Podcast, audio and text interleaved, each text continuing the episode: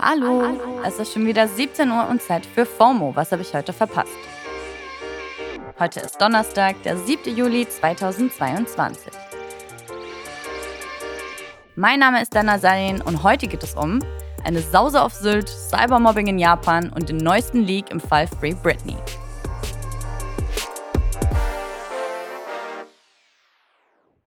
This episode is brought to you by Shopify.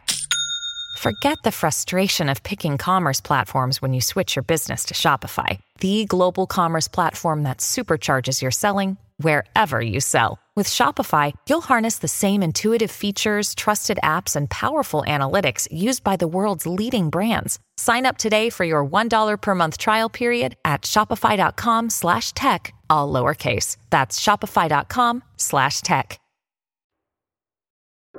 Ein neuer Tag, ein neuer ultimativ schneller Timeline-Recap. Erstens. Steigen wir ein mit dem Top-Trending-Topic auf Twitter. Das ewige Hin und Her um den Rücktritt von Boris Johnson scheint ein Ende zu haben. Er wird sowohl als Parteichef der Tory-Partei als auch als britischer Premierminister zurücktreten. Die letzten Tage sind ihm ja nur so die Rücktritte seiner MinisterInnen um die Ohren geflogen, nachdem er wissentlich einen Typen befördert hatte, dem sexuelle Belästigung vorgeworfen wird. Jetzt hat er dem Druck nachgegeben und in einer Rede heute seinen Rücktritt bekannt gegeben. Beziehungsweise, dass er generell vorhat, zurückzutreten. Als Premierminister wird er nämlich wohl erstmal noch im Amt bleiben, bis eine Nachfolge gewählt wurde. Zweitens. Kim Kardashian ist mal wieder durch alle meine Timelines gelaufen. Und zwar mit der neuen Balenciaga Couture Kollektion. Die wurde gerade in Paris vorgestellt und neben Kim K sind auch Schauspielerin Nicole Kidman, Popstar Dua Lipa und Supermodels Naomi Campbell und Bella Hadid für das Modehaus gelaufen. Wenn auch teilweise etwas holprig.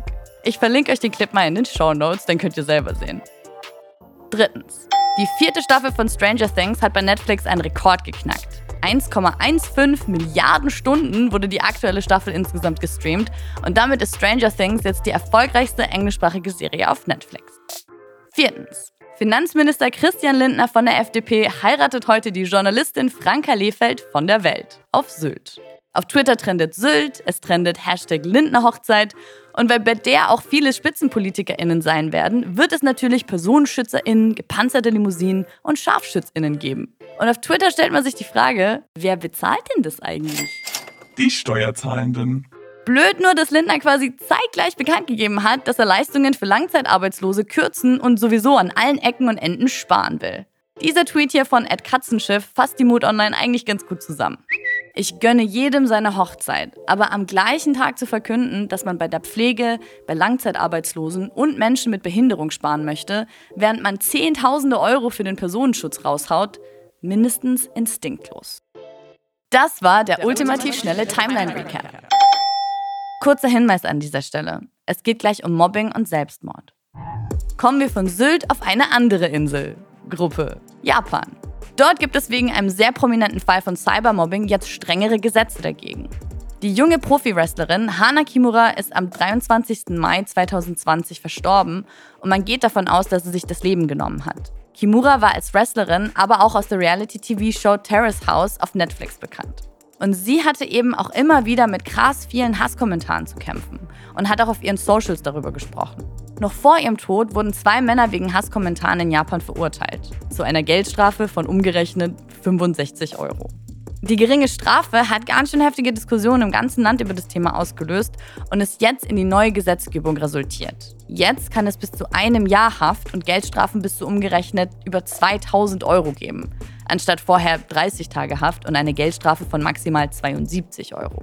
In Deutschland drohen einem bei menschenverachtender Hetze im Netz übrigens bis zu zwei Jahre Gefängnis. Und juristisch geht sie direkt weiter. Es gibt nämlich wieder Neues im Fall Free Britney, also dem Kampf von Britney Spears gegen die Vormundschaft von ihrem Vater. Gegen die hatte sie ja geklagt und wurde nach einem sehr öffentlichen Prozess dann im November letztes Jahr von ihr befreit.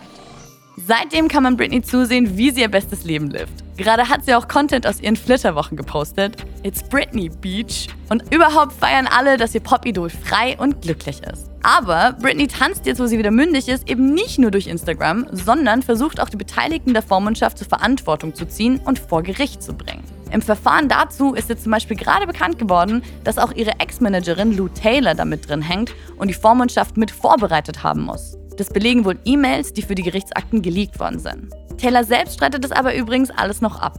Die LA Times hat dazu einen sehr ausführlichen Artikel gebracht, den verlinke ich euch mal in den Show Notes. Am Ende geht es halt um diese Frage. Wie viel Geld haben die Beteiligten der Vormundschaft aus dem Nachlass von Britney genommen? Also haben sie sich dran bereichert? Und könnte das eine ihrer Motivationen gewesen sein, Britney überhaupt unter Vormundschaft zu stellen? Da wird sicher noch eine große Schlammschacht geben und wir halten euch dann natürlich auf dem Laufenden. Solange wünsche ich erstmal schönen Strandurlaub für Britney und Sam und Christian und Franka. Vielleicht tummeln sich ja doch noch ein paar Punks auf Sylt und wollen mal vorbeischauen. Das war's für heute mit FOMO und wir hören uns morgen wieder hier auf Spotify. Feels und Feedback zur Folge gehen wie immer an FOMO at Spotify.com. FOMO ist eine Produktion von Spotify Studios in Zusammenarbeit mit ACB Stories. Folgt uns auf Spotify